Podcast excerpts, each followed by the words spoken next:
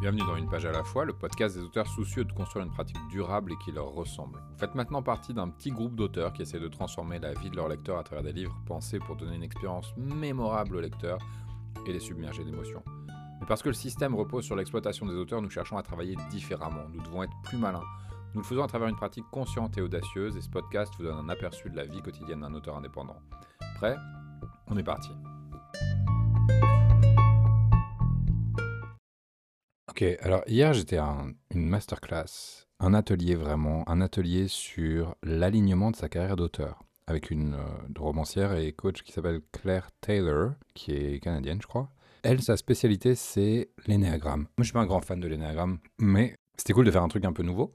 Et ce qui m'intéressait, c'était vraiment cette notion qu'elle, elle développe, de dire, quand on développe une carrière d'auteur indépendant, je pense que c'est valable même pour tous les auteurs, mais elle, son focus, c'est les auteurs indépendants. On a des motivations créatives et on a des motivations financières, puisque c'est notre métier, donc il faut qu'on rapporte de l'argent. Et en même temps, c'est une activité créative, donc il faut qu'on nourrisse une partie un peu artistique en soi. Elle dit s'il y a un trop grand écart entre les deux, il y a un grand écart quand par exemple on est crispé sur le besoin financier et que du coup on dit ah je vais faire ce projet parce qu'il va me rapporter de l'argent mais finalement on n'est pas en train de faire attention à ce pourquoi on écrit au départ, ça peut créer du burn-out. Elle dit c'est aussi dangereux dans l'autre sens, c'est-à-dire si on est trop crispé sur notre vision artistique et qu'on prend pas soin du financier, bah, ça peut créer après des situations de manque, des situations qui sont elles aussi néfastes. Et son grand discours c'est d'aligner les différentes parties de la pratique donc de vérifier que les projets soient bien à la fois au service des motivations artistiques et au service des motivations financières. Quand là j'étudie le right to market, c'est exactement ce qu'on dit. On dit apprends qui est ton marché, va chercher des éléments que les lecteurs attendent et donne-leur ça, et en même temps injecte de ton univers pour en faire un truc personnel. C'est le même discours qu'ailleurs, mais c'est abordé d'un autre point de vue. C'est abordé du point de vue de la sensibilité de l'auteur. Dans l'énéagramme, on a neuf types de personnes avec chacune un désir profond, un désir de comment euh, essentielle et une peur essentielle. Et les comportements et les décisions de chacun des individus sont déterminés soit parce qu'elles vont vers leur désir, vers la réalisation de leur désir, soit parce qu'elles leur permettent d'éviter ou de neutraliser leur peur. Et elle dit à partir d'une étude de soi, une, à partir de la connaissance de son type d'énéagramme, c'est là où moi je suis pas forcément fan, mais peu importe, à partir de la connaissance de soi, on va choisir des projets qui nourrissent effectivement notre désir essentiel et en même temps neutralisent la peur qu'on a. Par exemple, il va y avoir un type dont la motivation principale, ce sera d'aider les autres, d'être au service d'eux. On va choisir des projets qui seront bah, chargés de probablement de la non-fiction, probablement des trucs comme ça. Et la peur, par contre, ça va être de... Je sais, sais même pas quelle est la peur de, ce type-là, mais euh, il va y avoir une peur sur un autre type, ce sera d'être euh, insignifiant. Et dans ce cas, bah, on va faire en sorte de faire des projets ou choisir des activités qui nous éviterons d'être insignifiants. Et ça, ça se fait de manière inconsciente, et l'idée c'est de ramener le plus de conscience possible dans le processus, dans le choix des projets. Là où ça, moi, ça m'intéresse encore plus, c'est qu'elle va plus loin. Elle dit, pour avoir vraiment une pratique super épanouie, ce qu'on va faire, c'est qu'on va en plus s'inspirer de notre typologie, de notre sensibilité d'individu, je préfère le formuler comme ça, pour choisir le type d'histoire qu'on va raconter, pour choisir le type de protagoniste qu'on va mettre en scène, pour choisir les thématiques qu'on va aborder, et pour choisir notre manière de nous présenter dans le monde.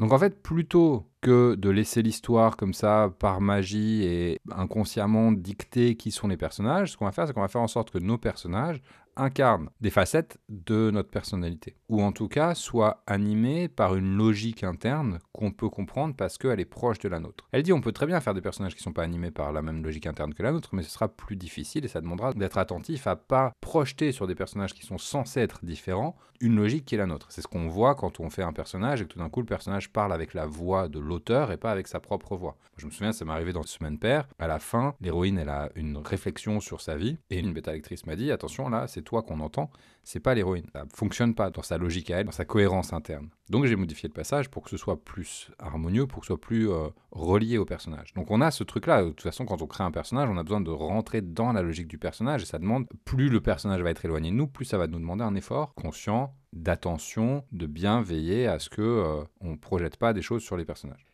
Donc il y a cet aspect-là qui, comment je vais choisir un protagoniste dont le conflit va permettre de mettre en lumière les peurs et les désirs que je connais bien. Et là où c'est intéressant, c'est qu'on peut se dire, bah en fait, pour que mon écriture soit la plus riche possible, c'est intéressant pour moi d'apprendre tous les néagrammes et de prendre des personnages qui sont dans tous les néagrammes. Et en fait, ce qu'a suggéré Claire Taylor hier, c'était de dire les lecteurs ont besoin de personnages sur tout le spectre de l'énagramme. Et pourquoi s'embêter à aller créer des personnages que tu connais pas, alors que tu es très familier de ton mode de fonctionnement et que tu peux le mettre en scène?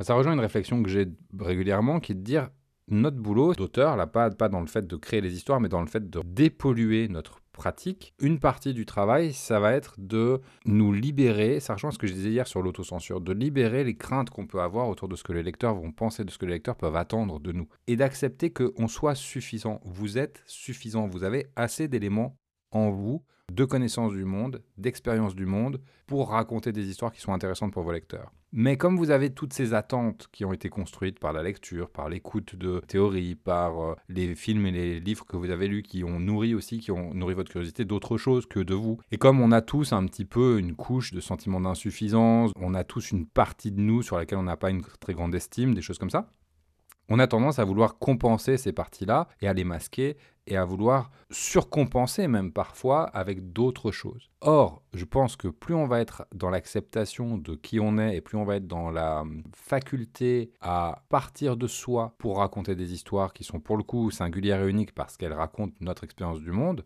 tout en gardant en tête qu'il faut qu'elle reste intéressante pour le lecteur. Donc on va continuer à penser au genre, on va continuer à penser aux tropes, on va continuer à penser à la structure, on va continuer à penser à incarner la narration. Toutes ces choses-là, évidemment, restent valables. Mais le fond, plus on va baser le fond sur quelque chose qui est unique, à savoir notre expérience du monde, plus ce sera enrichissant, ou riche en tout cas, pour le lecteur. Donc il y a cet aspect-là. Après, il y a l'aspect des thématiques. Bon, les thématiques, ça c'est un truc que je travaille beaucoup et donc j'ai pas eu de grand flash de lucidité quand euh, elle a travaillé sur les thématiques. Donc en gros, tu vas prendre tes trois thématiques récurrentes, les celles qui sont importantes pour toi. Et elle, ce qu'elle fait, c'est qu'elle te pose la question de savoir quelle serait une thématique qui serait importante pour la société, quelle serait une thématique qui serait importante, je crois, pour la culture et quelle serait une thématique qui serait importante pour toi ou pour ton lecteur. Attends, j'ai mes notes sous les yeux. Voilà. Quelle serait une thématique qui serait en lien avec les événements actuels du monde? Parce que ça, c'est un bon moyen de surfer sur l'actualité pour sortir des bouquins qui ont une chance de capter l'attention des lecteurs parce que justement, il y a une corrélation avec ce qu'ils sont en train de vivre.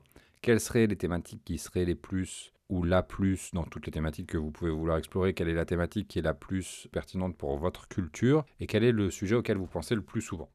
Et elle, ce qu'elle ajoute, c'est qu'elle dit on va prendre aussi les néagrammes pour regarder les thématiques récurrentes des différents types dans les néagrammes. Bon, ça, vous en faites ce que vous voulez. Moi, la manière dont je travaille sur les thématiques, c'est de dire on va regarder les sujets qui sont importants pour nous, on va regarder les. Euh, pas les sujets au sens euh, où euh, je vais parler nécessairement de la famille ou de l'hôpital ou de l'école ou je ne sais quoi. Ça, pour moi, c'est la phase visible de la thématique. La thématique, elle est plus profonde. C'est-à-dire qu'on peut faire un, un, livre sur la famille qui parle de pouvoir. On peut faire un livre sur la famille qui parle de un truc qui n'aurait rien à voir avec la famille. Ce serait chouette, mais dont la famille pourrait être une sorte de catalyseur euh, dans les relations interpersonnelles, dans l'ambition. On pourrait faire un truc sur voilà la famille. On fait un sujet sur un livre qui raconte une histoire de famille, mais qui parle en fait d'ambition. on va avoir des personnages dans la famille où on va avoir plein d'archétypes de, l'ambition différents, et comme ils sont en famille, on va pouvoir les confronter, on va pouvoir voir comment ils fonctionnent les uns avec les autres, quelle friction ça crée, et comment tout ça évolue. Ça, ça peut être chouette. Et donc, en fait, la thématique, c'est quelque chose de plus conceptuel. Le sujet, c'est quelque chose de plus immédiat, quelque chose qu'on peut voir en surface, qu'on peut utiliser souvent comme un contexte. Passons. La thématique, elle dit, voilà, tu vas prendre dans les thématiques qui te préoccupent, et, en fait, l'énéagramme est un moyen de suggérer, en fin de compte, quelques thématiques. Donc, il y a une liste de thématiques, tu pioches, etc. Mais en fait, on peut faire une liste de thématiques en prenant tous les concepts philosophiques, bah, quels sont ceux qui t'attirent, quels sont ceux qui répondent à ta sensibilité, ce genre de choses. Et après, la dernière chose qu'elle dit, vu là où j'en suis de ma pratique et de la construction de ma pratique, évidemment, c'est là où j'ai le plus envie de regarder, c'est sur la persona. La persona, c'est la part de soi qu'on donne à voir au public. Et ce qu'elle dit, c'est que le public moderne, le public contemporain, alors ça je ne sais pas si c'est vérifié ou pas, mais que le public contemporain a une approche biographique des œuvres. C'est-à-dire que si elle aime l'auteur, elle va aimer l'œuvre. Ce public-là fait pas trop abstraction de l'auteur, et s'il aime pas l'auteur, même si le livre est bon, eh, c'est pas sûr qu'il le lise. Et donc elle dit finalement, dans ta manière de te présenter au monde, quelle part de toi est-ce que tu choisis de pas montrer, quelle part de toi est-ce que tu choisis de mettre en avant pour créer une espèce de cohérence entre ce que tu donnes à voir, ton public et tes œuvres? Il y a plusieurs aspects. Tu vas regarder les qualités qui, chez toi, sont intéressantes pour ton lecteur et comment est-ce que tu peux les mettre en avant. Tu vas regarder aussi dans ta pratique de communicant les choses qui te font vibrer et celles qui t'ennuient. Et tu vas pas faire les choses qui t'ennuient, tu vas faire juste les choses qui te font vibrer. Si par exemple les réseaux sociaux, c'est un truc, euh, tu vas reculons et tu n'as vraiment pas envie, tu n'es pas obligé. Trouve une autre manière d'attirer tes lecteurs et demande-toi comment tu vas faire pour attirer tes lecteurs. Donc c'était sympa. Après, c'était deux heures et demie pour voir tout ça. Donc c'était un petit peu rapide, moi j'ai trouvé. Contre, c'était assez complet dans le sens où il y a plein de petits exercices que je vais reprendre le temps de faire pour certains parce que j'aurais envie de rentrer plus en profondeur sur certaines questions.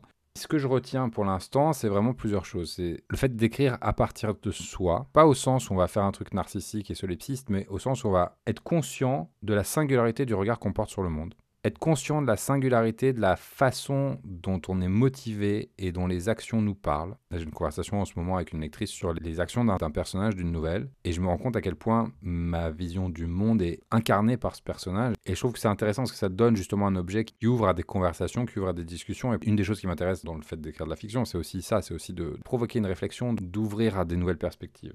donc de partir de soi, de donner à ces personnages des problématiques qui sont les nôtres, et de vraiment les laisser se dépatouiller avec, mais par contre, il ne s'agit pas de raconter sa vie, il ne s'agit pas que les personnages...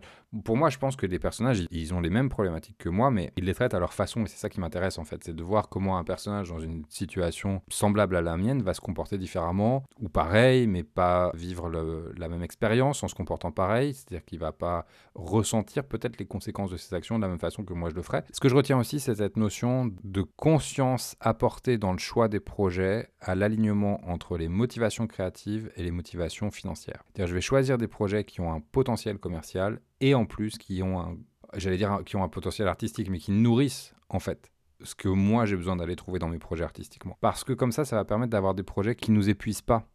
Parce qu'on va pas travailler dans le vide, parce que derrière il y aura un public, et on va pas non plus travailler que pour le public, auquel cas on va avoir l'impression de faire un truc euh, très en surface, euh, très détaché de nous, et qui va pas nous satisfaire. Et je retiens aussi cette, notion de vraiment construire sa communication d'auteur d'une façon qui colle avec ce qui est juste pour soi. Et que les lecteurs, ils nous trouveront là où, on a besoin de, là ils ont besoin de nous trouver. Moi qui aime bien, par exemple, le blog, j'ai arrêté de faire du blog pendant là, quelques années parce que je me suis concentré sur les réseaux sociaux, mais je supporte pas en fait la logique de réseaux sociaux. Ça me convient pas, c'est juste pas mon tempérament. Et en fait, en travaillant hier là-dessus, je me suis rendu compte que c'est parce que le réseau social permettait pas de rentrer dans la profondeur des sujets. Et moi, j'aime bien rentrer en profondeur dans les sujets, passer du temps, m'installer, aller ressentir les choses. Le réseau social, c'est un fragment. Alors des fois, j'aime bien les fragments, mais il faut qu'il soit, il faut que le fragment, il, ait quelque chose aussi de, au moins d'esthétique ou une sensation ou qui, qui capte, un, qui soit impressionniste en fait, qui capte un moment vraiment fort de d'une expérience.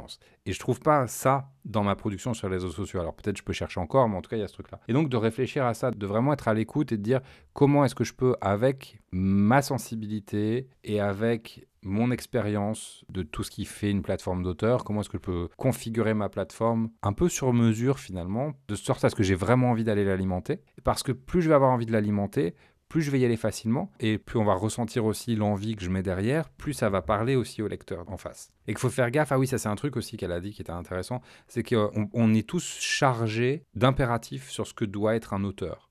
Et on a une représentation de ce que doit être un auteur, et, consciemment ou pas, on essaye de coller à cette représentation. C'est une étape à franchir de conscientiser ces représentations et de les désamorcer, de se demander est-ce que vraiment j'ai besoin d'adhérer ou d'imiter cette, cette idée que je me suis construite finalement de ce que c'est qu'un auteur par euh, ce que j'ai entendu à l'école, ce que mes parents m'ont dit, ce que la société m'a dit, ce que moi j'ai fantasmé de ce que c'était qu'un auteur. Moi je me rappelle quand j'ai commencé, quand j'avais 20 ans, pour moi un auteur il fallait que ça vive dans une petite chambre mansardée, euh, sans chauffage, avec euh, éclairé à la bougie, etc. C'était vraiment mon gros gros truc quoi. Donc mon premier appart c'était une chambre mansardée comme ça et avec du chauffage pour le coup et avec de l'électricité. Mais il y avait ce truc d'aller cocher la case du fantasme et derrière de le dépasser évidemment, de se rendre compte que non c'est pas ça. Ça c'est une anecdote, c'est joli, c'est l'image d'Épinal.